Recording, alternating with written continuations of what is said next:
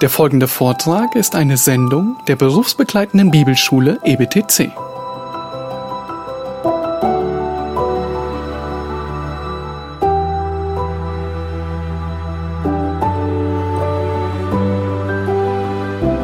So, jetzt machen wir weiter. Die zweiten zweimal 45 Minuten. Also wir haben uns bisher angesehen oder die Frage uns äh, zu beantworten gesucht, wer schrieb das Buch? Dann äh, das zweite war Hiob und seine Zeit und jetzt kommen wir zum dritten, das Thema des Buches. Ich äh, lese euch ein kurzes Zitat vor aus einem Buch geschrieben von einem gewissen Alexander Carson. Und das Buch heißt The History of Providence, die Geschichte der Vorsehung. Und er schreibt dort zum Buch Hiob. Im Buch Hiob sehen wir, wie Gottes Vorsehung Leiden über einen seiner geehrtesten Knechte bringt damit dessen Glaube erprobt, dessen Geduld geübt, dessen selbstgerechter Stolz gedemütigt und dessen Gottseligkeit größer werde. Und wir sehen die Manifestation der göttlichen Macht, die ihn vor dem Fallen bewahrt. Hier lernen wir, dass Leiden zu weisen und guten Zwecken von Gott über sein Volk gesandt und verhängt werden. Dass er sie nicht unter diesen Leiden belassen und dass er den Satan unter ihre Füße zertreten wird. Das ist eine angemessene, gute Zusammenfassung dessen, wie Gott an Hiob wirkt in der Vorsehung zunächst es ist ja nicht Gott selber, der ihn, und dann er verwendet in seiner Vorsehung den Satan als sein Werkzeug. Und dann lesen wir auch von äh, äh, Sabäern und von anderen, die kommen und Hiob alles gut rauben. Und dann lesen wir auch, wie Gott äh, äh Blitz und Feuer verwendet, auch in Kapitel 1 in seiner Vorsehung, und Sturm. Eben in seiner Vorsehung bringt er dieses Leiden über Hiob aber er tut es zu guten Zwecken. Und er bewahrt ihn. Gott versucht niemanden über Vermögen. Er führt uns durch Prüfungen, aber er trägt uns auch.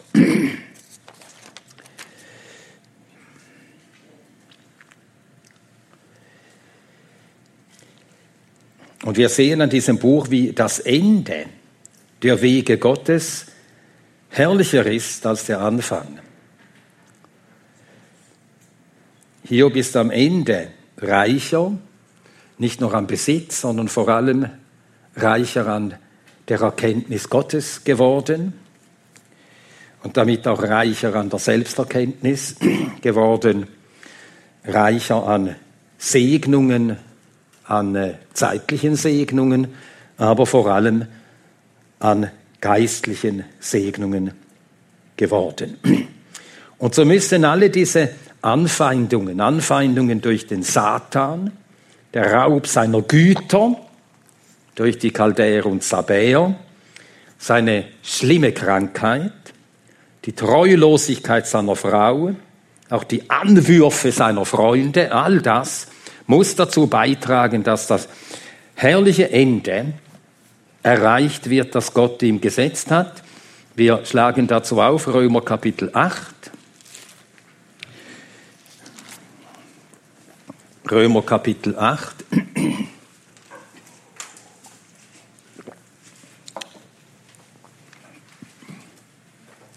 Paulus hat bis Römer Kapitel 8, Vers 17 das Heil, alles Heil hinlänglich abgehandelt. Aber er greift dann eine Frage auf, die unbedingt behandelt werden muss im Zusammenhang mit dem Evangelium Gottes. Das Evangelium Gottes schafft, äh, äh, befreit und Gerechtigkeit von Gott. Das Evangelium Gottes befreit uns von der Macht der Sünde. Römer 6. Befreit uns vom Gesetz. Römer 7.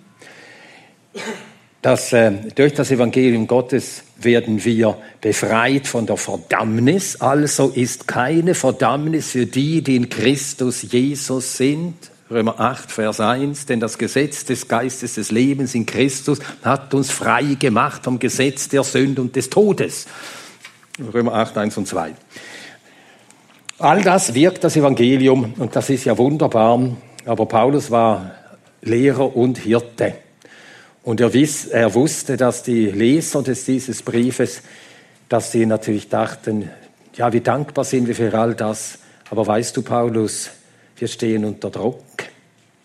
Wir werden angefeindet. Wir haben es schwer. Und so gehört das zum Evangelium. Und das greift er auf in Römer 8. Er kündigt es an im Vers 17, am Ende des Verses und leitet damit über zu diesem wichtigen Thema. Ja, wir sind damit, dass wir gerechtfertigt worden sind, sind wir bereits für die Herrlichkeit bestimmt. Das hat Paulus schon gesagt. Ihr wisst, wo er das sagt. Ich hoffe, ihr wisst es. Römer 5, Verse 1, 2 und 3. Da wir nun gerechtfertigt worden sind aus Glauben, haben wir Frieden mit Gott durch unseren Herrn Jesus Christus. Und wir haben durch ihn auch Zugang zu dieser Gnade, in der wir stehen. Und, was kommt dann? Und rühmen uns der Hoffnung der Herrlichkeit Gottes. Das heißt, als Gerechtfertigte sind wir der kommenden Herrlichkeit gewiss. Sie ist uns gesichert. Das wissen wir. Und so schließt Paulus in Römer 8, Vers 17, äh, wenn, wenn wir Kinder sind, sind wir auch Erben, Erben Gottes. Wir erben alle Segnungen des Himmels, Miterben Christi. Alles, was Christus besitzt, ist unser Besitz geworden. Und dann, jetzt leitet er rüber eben zu dieser Sache. Ja, aber es geht durch Leiden zur Herrlichkeit. Wenn aber Kinder so auch erben, Erben Gottes und Miterben Christi, wenn wir nämlich mitleiden, damit wir auch mitverherrlicht werden, beachtet das Bindewort, wir leiden, damit wir verherrlicht werden. Also wir sehen wieder, Leiden ist, gehört zu den Mitteln, die Gott verwendet, damit wir zur Herrlichkeit kommen. Und nachher diskutierte diese ganze Frage vom Verhältnis Leiden und Herrlichkeit. Bis zum Ende des Kapitels von Römer 8.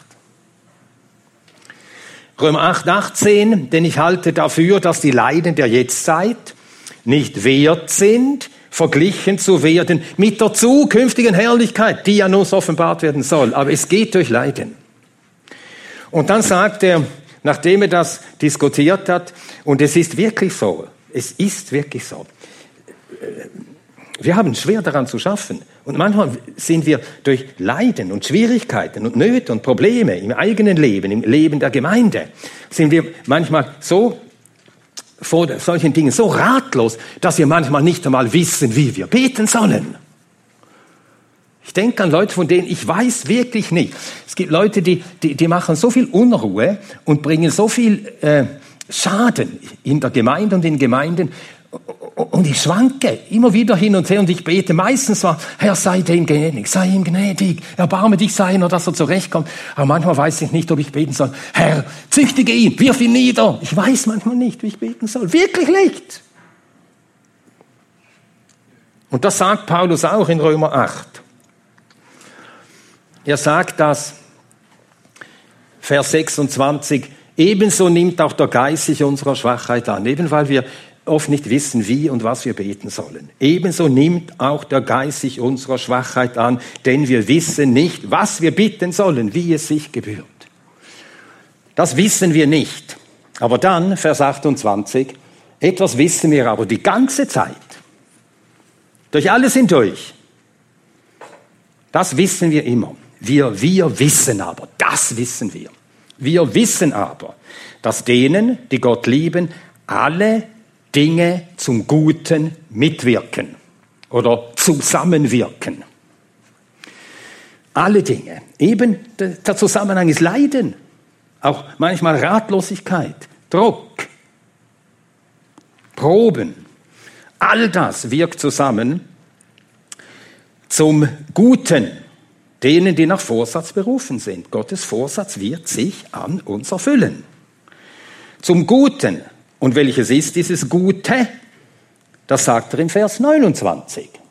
Zu welchem Guten Gott uns berufen und nach Vorsatz bestimmt hat. Welche er zuvor erkannt hat, die hat er auch zuvor bestimmt, dem Bild seines Sohnes gleichförmig zu sein. Das ist dieses höchste Gut, das sich überhaupt denken lässt, dem Sohn Gottes gleichgestaltet zu werden. Ein höheres Gut lässt sich schlechterdings nicht denken. Und zu diesem Gut führt uns Gott, die Seinen, er führt sie und eben durch Leiden. Und im Leiden haben wir nicht immer Antworten, aber dieses eine wissen wir immer. Das wissen wir. Und es gibt Dinge, die muss man einfach wissen. Man muss sie einfach wissen. Und darin sind wir besser dran als Hiob. Hiob wusste ja nichts von seinem guten Ende. Wir wissen von unserem guten Ende. Aber Hiob wusste doch genug. Er kannte seinen Gott.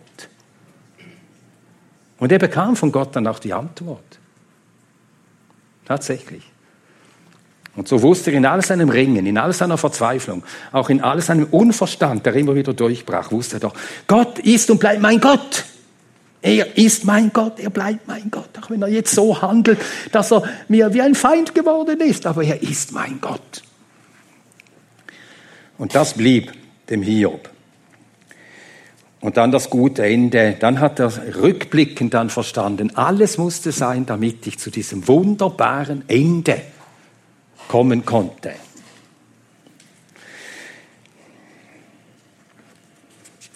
Ja, das also ist das Thema des Buches, dann der Titel des Buches. Das Buch ist benannt nach der Hauptgestalt desselben, Hiob. Und dieser Name ist ein weiterer Beleg für das Alter des Buches. Nun, dieser äh, Titel des Buches und der Name der Hauptgestalt drückt in knappster Form das Problem aus, das äh, vor dem Hiob stand. Denn was bedeutet Hiob? Iob? Es bedeutet, wo ist der Vater? Nun, wenn ihr nachschlagt, dann steht manchmal die Erklärung angefeindet. Äh, ja. Nein, Iob besteht aus I und I bedeutet auf Hebräisch wo. Und Ob oder Ab ist Gott. Es gibt dialektale Unterschiede in der Aussprache. Alle Sprachen haben Dialekte. Also Iob, also im biblischen Hebräisch heißt es Ab, aber Ab und Ob ist das gleiche. Iob, wo ist der Vater?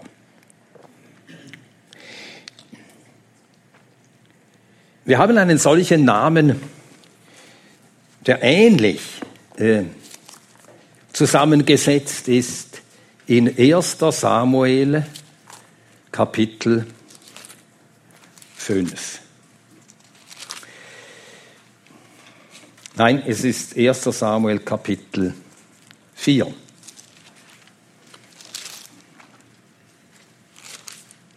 Da wird ein Kind geboren an jenem Tag, da die Bundeslade aus Israel verschleppt wurde. Und als eine schwangere Frau bei dieser Nachricht überkommen sie die Wehen Und dann heißt es 1 Samuel 4, 21. 1 Samuel 4, 21. Und sie nannte den Knaben I Kabod. I wo? Kabod, Herrlichkeit. I Kabod. Wo ist die Herrlichkeit, bedeutet das. Und so, Io, wo ist der Vater? Genau gleich konstruierter Name. Wo ist der Vater? Und das ist ja genau das Problem Hiobs. Sein Problem ist nicht, wo ist da ein Gott? So fragen die Gottlosen. Die recken die Faust gegen den Himmel. Wo ist ein Gott, der solche Dinge geschehen lässt? Die Not Hiobs ist, wo ist der Vater? Gott ist doch mein Vater. Hat er mich vergessen? Ist er jetzt mein Feind geworden? Und das Erschütterndste und gleichzeitig das Überzeugendste an Hiob, dass er wirklich ein Gerechter ist, er kommt von seinem Gott und er will von seinem Gott nicht los. Er ist doch mein Vater, du bist doch mein Vater. Auch wenn er eben diese Frage gewissermaßen stellt, wo bist du? Warum antwortest du nicht? Warum hörst du nicht? Warum hilfst du nicht? Iob, wo ist der Vater? Und das ist das viel schärfere Problem als für den Gottlosen, wo ist dein Gott? Der Gottlos hat mit Gott sowieso abgerechnet, abgeschlossen die Frage, da ist kein Gott. Und wenn einer ist, ein Böser, dem will ich nichts zu tun haben. Aber Hiob liebt seinen Gott. Und das ist ihm die größte Not. Nicht, dass er seinen Besitz verloren hat, nicht, dass er die Gesundheit verloren hat, sondern dass er meint, habe ich meinen Vater verloren? Das ist für ihn unerträglich, der Gedanke. Und das ist eben der, der aus Gott geborene. Und ich sage das jetzt auf uns angewendet. Und äh, hier war ein Gerechter. Ein Gerechter. Ein Gerechter, gerechtfertigter durch Gott, durch seinen Glauben, war nie jemand anders gerechtfertigt als durch Glauben. Und der Heilige Geist muss in ihm gewesen sein, sonst hätte er das Buch nicht schreiben können. Inspiration. Ja, und er kannte Gott als seinen Vater. Wo ist der Vater? Nun, das ist ein weiterer Beleg, wie ich vorhin sagte, für das Alter des Buches. Wo ist sein Vater? Das ist ein kurzer Satz. Und jetzt natürlich die Bibelkritik hat immer gesagt, ja, solche, solche Namen, äh, das, äh, das zeigt, das ganze Buch ist einfach eine Geschichte, die man sich zurechtgelegt hat, erfunden hat, hier hat nie gelebt. Solche Namen gibt es einfach nicht unter Menschen. Nun hat man ja angefangen im 19. Jahrhundert und im 20. Jahrhundert und im 21. Jahrhundert immer noch, dass man immer mehr vom alten Orient zu wissen bekommt, also von der Heimat Hiobs und auch von der Heimat, von der Weltgegend, in der das Volk Gottes Israel lebte, der alte Orient, so sagt man eigentlich unter Orientalisten, wenn man eben von äh, Syrien, Irak, was davor, also heutiges Irak, aber damals war das eben Syrien, Assyrien, die Babylonier, die Ägypter, das ist der alte Orient und Israel gehört zum alten Orient. Und im alten Orient waren im zweiten, im frühen zweiten Jahrtausend, also um 2000 herum und danach, waren eben solche Namen ganz geläufig. Und das weiß man eben erst, seit man ganze Archive ausgegraben hat in altorientalischen Städten, in Ur, in Chaldea, in Mari, in ähm, Ninive, äh, in Ugarit und wie die Orte alle heißen und die Städte, in Ebla, alle Städte im Gebiet des Zweistromlandes oder im Gebiet äh, äh des heutigen Libanon und Israel. Und da hat man eben Tontafeln gefunden, Keilin, schriftliche Tontafeln. Und da hat man genau solche Namen gefunden. Genau solche Namen, die kurze Sätze sind. Kurze Sätze. Übrigens der Name Nebukadnezar ist auch ein Satz. Nabukudurri Uzur. Das ist babylonisch, falls ihr es noch nicht gelernt habt. Es ist verwandt mit dem Nabu, Nebo. Das ist ein redender Gott, eine Gottheit. Nabu Kudurri. Ein Kudurru, das war ein Grenzstein. Und Uzur, das versteht man im Hebräischen, Nazar, das heißt beschützen, bewahren. Nabu Kudurri Uzur bedeutet Nebo, schütze den Grenzstein. Nun, das ist wie ein Gebet an diesen Gott Nebo und der Wunsch für dieses Kind, dass dieser Gott das Kind mit seinem Reich schützen wolle. Das sind kurze Sätze als Namen. Und die waren besonders um 2000 herum häufig, später nicht mehr so häufig. Und so haben wir solche Namen bei den Erzvätern. Soll äh, der Sohn Abrahams, der den Segen ererben sollte, er bekam den Namen, als er geboren wurde, Yitzchak. Und warum? Also er lacht. Warum diesen Namen? Warum hat man ihm diesen Namen gegeben? Wegen des hohen Alters, ja. Und Sarah sagt, Gott hat mir ein Lachen bereitet. Und als sie hörte überhaupt, erst hörte sie soll einen Knabe empfangen, hat sie gelacht.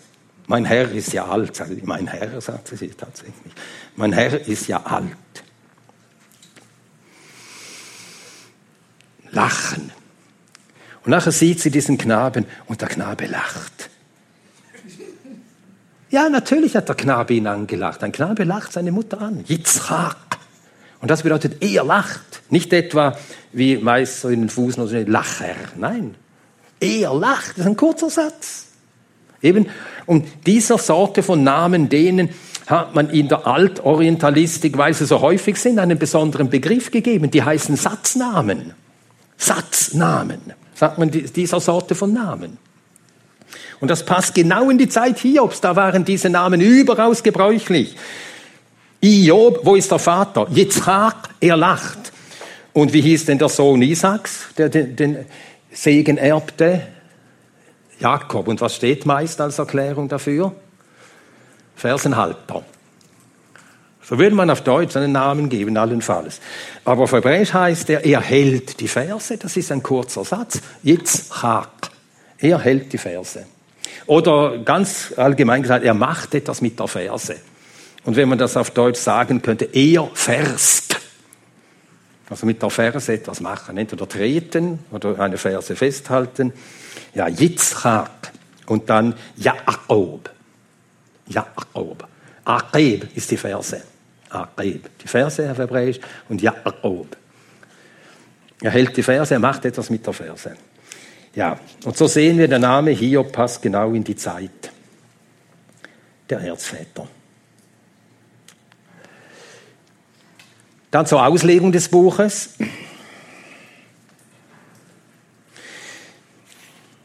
Die erste Ebene der Auslegung ist immer die wörtliche. Die wörtlich nach der Grammatik im historischen, wörtlichen Sinn. Wir lesen die Schrift nach dem Wortsinn und suchen nicht hinter dem Wortsinn irgendwelche verborgenen höheren oder tieferen Wahrheiten also historisch. Und natürlich, wenn wir den Wortsinn, den historischen Sinn erfasst haben, dann lernen wir an der Geschichte natürlich auch wichtige Lektionen. Und so kommt natürlich dann aus dem Wortsinn heraus, kommt nachher die sittliche Belehrung, was wir lernen für Glauben und für Unglauben, für Vertrauen und so weiter. Also die historische Bedeutung. Das Buch Hiob ist historisch. Das heißt, Hiob hat gelebt. Wirklich. Und er hieß so und er lebt in jenem Land, das da genannt wird. Der Autor, der dieses Buch verfasste, wahrscheinlich Hiob, aber wir wissen es nicht sicher, er hat von jemandem geschrieben und er wollte, dass die Leser das auch so aufnehmen. Er schrieb von jemandem, der wirklich lebte, von einem Menschen aus Fleisch und Blut, der in der Geschichte dieser Welt lebte. Er nennt den Namen des Mannes. Er sagt, nennt den Namen des Landes, in dem er lebte. Das Land hieß Uz. Das steht in Hiob 1, Vers 1. Dann werden auch andere Personen genannt mit Namen und auch ihre Herkunft. Hiob Kapitel 2, Vers 11. Und die drei Freunde Hiobs hörten alle dieses Unglück, das über ihn gekommen war, und sie kamen jeder aus seinem Ort. Eliphas, und da steht im Deutschen der Themaniter. Im Hebräischen steht Eliphas aus Theman, Name einer Stadt. Eliphas aus Theman. Dann Bildad, der Schuchiter, im Hebräischen steht Bildad aus Schuach, Name einer Stadt. Und dann steht Zophar, der Naamatiter, Zophar aus Naama, Name einer Stadt. Also Personennamen und Ortsnamen. Und wenn jemand Personennamen und Ortsnamen angibt, dann markiert er damit, ich berichte jetzt von Dingen, von Personen und von Dingen, die tatsächlich in der Zeit in dieser Welt geschehen sind. Und damals wusste jeder, wo diese Städte sind. Wäre nun das Buch Hiob, wie eben spätere Theologen dann seit dem 19. Jahrhundert oder vielleicht schon früher behauptet haben, nur eine, eine kleine gleichnishafte Geschichte, die man konstruiert hat, um eine Pointe zu machen, um ein philosophisches Problem abzuhandeln, Leiden und, und Liebe Gottes, Leiden und Gerechtigkeit Gottes, wie das zusammenpasst und so weiter. Wäre es so, dann müssten wir dem Verfasser unterstellen, dann hast du uns getäuscht. Du hast nämlich so geschrieben und getan, als ob. Dabei hat der Mann gar nicht gelebt und in diesen Städten ist nie, oder an diesen Orten ist nie ein Hiob gewesen, auch nie ein, ein äh, Eliphas, nie ein Bilder, nie ein Sofa hat gelebt. Alles Erfindungen. Nun, wenn das so wäre, dass wir in der Bibel Leute haben, die uns mit äh, auf fromme Weise äh, etwas unterjubeln, ich würde aufhören, die Bibel zu lesen. Wirklich, ich würde wirklich aufhören. Ich würde dieses Buch nicht mehr lesen. Ein Buch, das uns hinters Licht führt. Dinge sagt, die gar nicht so gewesen sind. Aber immer so tut, als wäre es Wort Gottes. Also wir merken, man kann nicht die Bibel lesen und ernst nehmen und dann gleichzeitig die Angaben der Bibel nicht zum Nennwert nehmen. Es geht nicht. Es ist ein innerer Widerspruch. Entweder ist die Bibel Gottes Wort und dann nehmen wir alles zum Nennwert.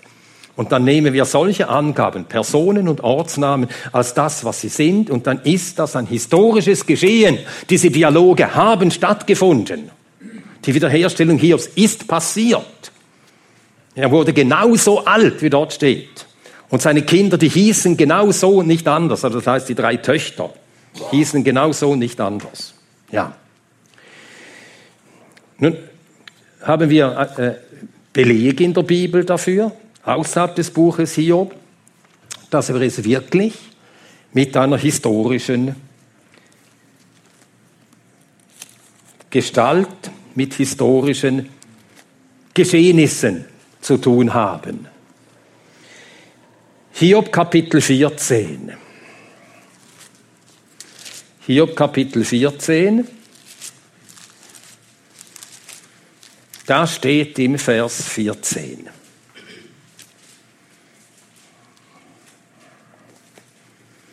Ja, wir lesen die Verse 12 bis 14. Hiob, äh, Hesekiel, verzeiht, Hesekiel, Hesekiel Kapitel 14, Verse 12 bis 14.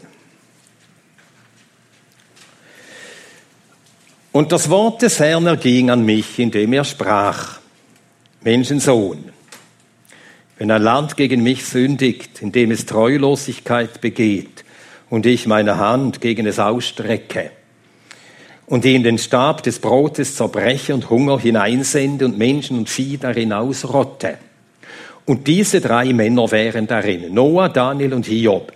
Sie würden durch ihre Gerechtigkeit nur ihre eigene Seele erretten, spricht der Herr Yahweh. Ja, Jahwe sagt also, ich habe Gericht über dieses Land verhängt, das Gericht wird kommen. Und nicht einmal die Fürbitte Noahs, Daniels und Hiobs könnte das abwenden. Deren Gerechtigkeit rettet nur sie, aber das Land wird nicht gerettet werden. Und er nennt hier drei Gestalten, die gelebt haben, die historisch sind. Noah und die Flut. Dann Daniel. Und bei Daniel ist es besonders handgreiflich, denn Daniel und Hesekiel waren nicht nur Zeitgenossen, sondern lebten sogar in der gleichen Stadt. Hesekiel gehörte ja zu denen, die nach Babel verschleppt worden waren. Und Daniel, er lebte dort in dieser Judenkolonie am großen Kanal, am, äh, äh, Naru Kabiru hieß der in der hebräischen Bibel, am Fluss Kabar, Kebar. Dort war eine große Judenkolonie am Rand der Stadt. Daniel war inmitten der Stadt, im königlichen Palast, ein hoher Minister. Und den kannten natürlich alle Juden, ist ja logisch. Wie konnte man als Jude in Babylon leben und Daniel nicht kennen? Den kannte ganz Babylon. Und einer der unsrigen ist äh, ein hoher Minister. Und jetzt sagt äh, Hesekiel, sogar wenn Noah, Daniel und Hiob vor mir stünden. Nun, Noah ist historisch, Daniel ist historisch, dann kann man nicht jemanden noch nennen, der keine historische Gestalt, sondern nur eine erfundene Idealgestalt ist. Diese Reihe passt nicht. Ja, man kann nicht in eine Reihe bringen Äpfel, Birnen und Servela. Ist eine Schweizer Köstlichkeit, Servela, eine Wurst. Ja, passt nicht in die Reihe. Und so, man kann nicht in die Reihe bringen, zwei historische Personen und eine erfundene Gestalt. Also ihr werdet nie in der Zeitung lesen, Bundeskanzlerin Merkel und Präsident Putin und der Weihnachtsmann haben sich, so, ja, zu Gesprächen getroffen.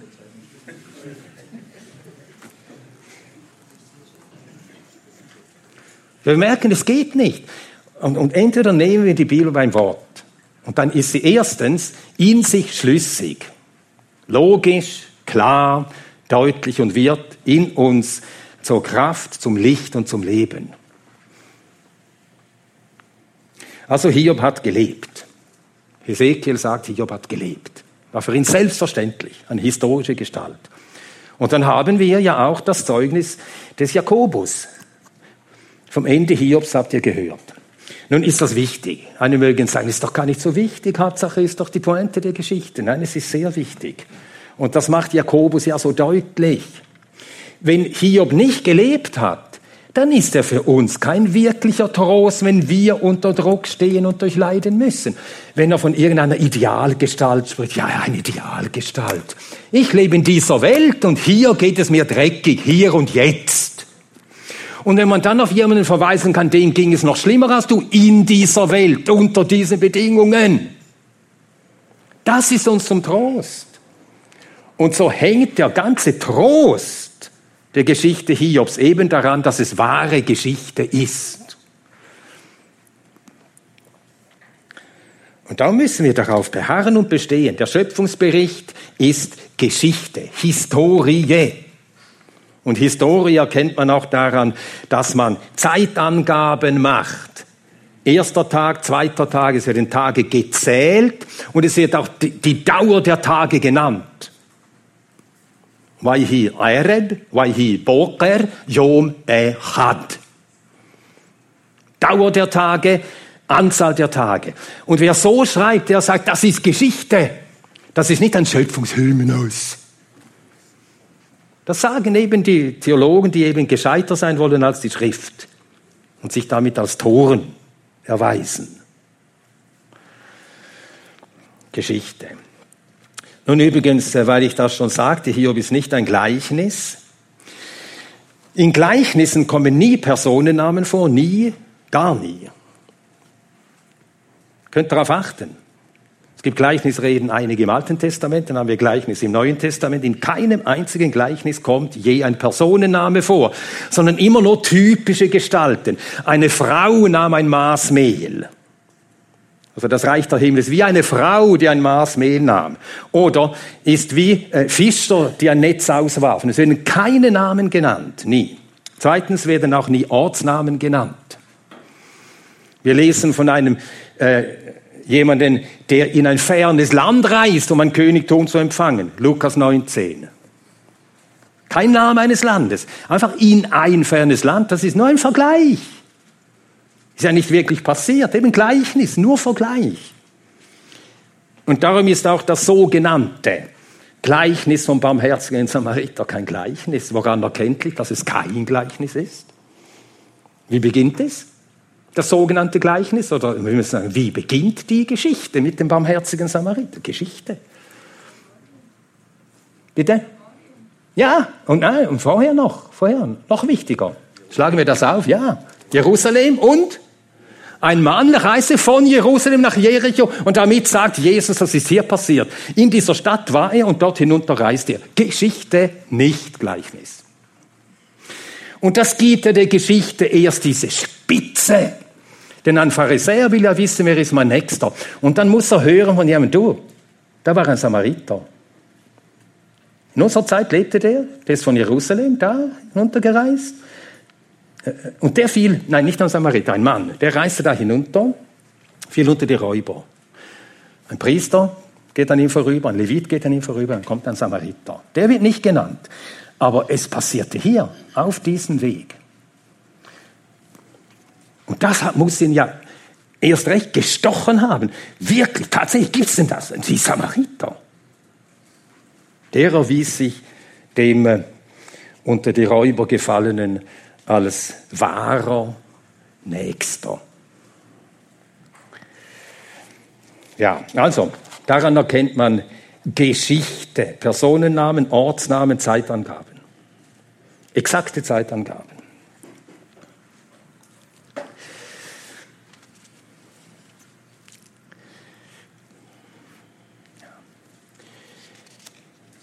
Gut, und dann äh, aus der Historie ziehen wir die sittlichen Anwendungen. Was er unter seinen Umständen erfuhr, wirklich erfuhr, das ist für die Menschen aller nachfolgenden Zeiten und Orte zur Belehrung geschrieben. Römer 15, Vers 4. Denn alles, was zuvor geschrieben ist, ist zu unserer Belehrung geschrieben, damit wir durch das Ausharren und durch die Ermunterung der Schriften die Hoffnung haben.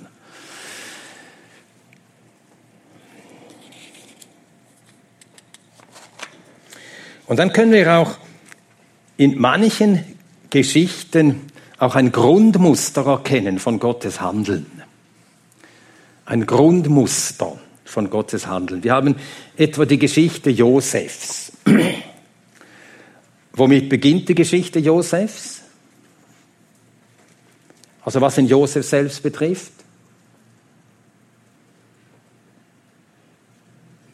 Das macht das ganze Drama seiner Biografie aus. Bitte? Der Neid, der Neid der Brüder, also die Liebe des Vaters, der Neid der Brüder und dann? Und jetzt kommt das wirklich Dramatische. Er hat Träume. Und was äh, sagen ihm die Träume?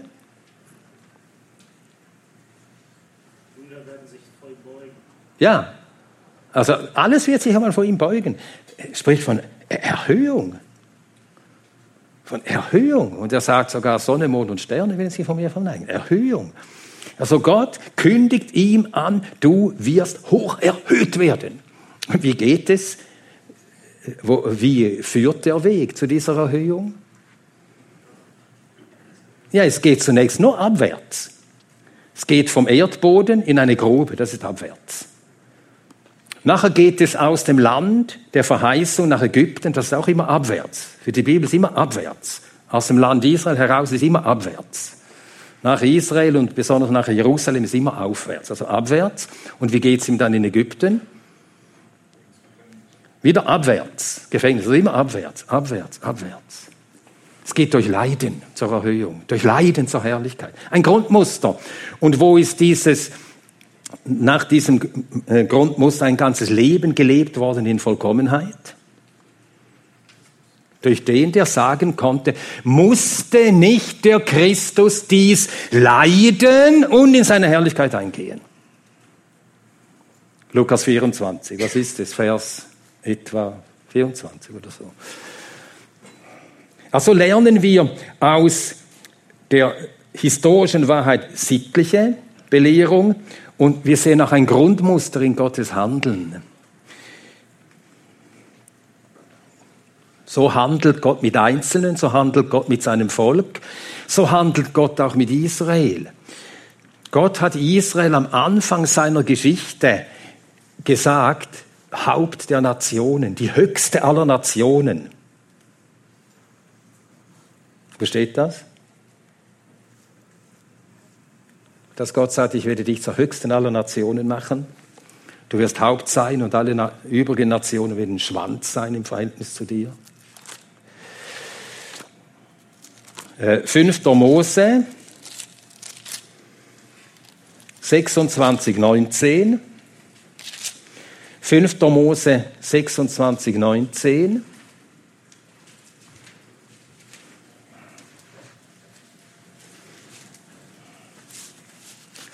Da steht, und dass er dich zur Höchsten über alle Nationen machen will, die er gemacht hat, zum Ruhm und zum Namen und zum Schmuck, und dass du dem Herrn, deinem Volk, ein heiliges Volk sein sollst, wie er geredet hat. Und dann 5. Mose 28, 13. Und der Herr wird dich zum Haupt machen und nicht zum Schwanz. Das ist Gottes Vorsatz mit dieser Nation. Die Nation wird das Ziel erreichen, wird diese Nation noch werden. Aber wie führt dieser Weg dahin? Nun, natürlich auch durch Sünden und Versagen des Volkes und am Schluss durch eine scharfe Drangsal. Und die heißt die Drangsal Jakobs. Und es geht durch diese Drangsal dann zur Erhöhung. Also ein Grundmuster in Gottes Handeln. Äh, Jeremia 30, 7, dort haben wir die Drangsal für Jakob, so heißt es eigentlich. Also ja, für Jakob, eine Drangsal, die Gott für dieses Volk bereitet. Hesekiel 30, Vers 7. Äh, nicht Hesekiel, Jeremia 30, Vers 7. Ja, wir lesen die Verse 4 bis 9. Jeremia 30, 4 bis 9. Und dies sind die Worte, die der Herr über Israel und über Juda geredet hat. Denn so spricht der Herr, eine Stimme des Schreckens haben wir gehört. Da ist Furcht und kein Frieden. Fragt doch und seht, ob ein Mann gebiert. Warum sehe ich die Hände eines jeden Mannes auf seinen Lenden, einer Gebärenden gleich und jedes Angesicht in Blässe verwandelt? Wehe! Denn groß ist jener Tag ohne Gleichen. Und es ist eine Zeit der Drangsal für Jakob. Doch er wird aus ihr gerettet werden. Denn es wird geschehen, an jenem Tag spricht der Herr der Heerscharen, dass ich sein Joch von deinem Hals zerbrechen und deine Fesseln zerreißen werde, und Fremde sollen ihn nicht mehr dienstbar machen, sondern sie werden dem Herrn, ihrem Gott, dienen und ihrem König David, das ist der Messias, den ich ihnen erwecken werde. Du fürchte dich nicht, mein Knecht Jakob, spricht der Herr, und erschreck nicht Israel, denn siehe, ich will dich retten.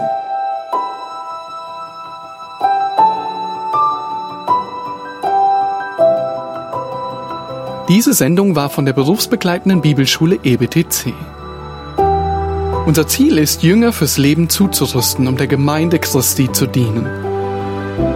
Weitere Beiträge, Bücher und Informationen findest du auf ebtc.org.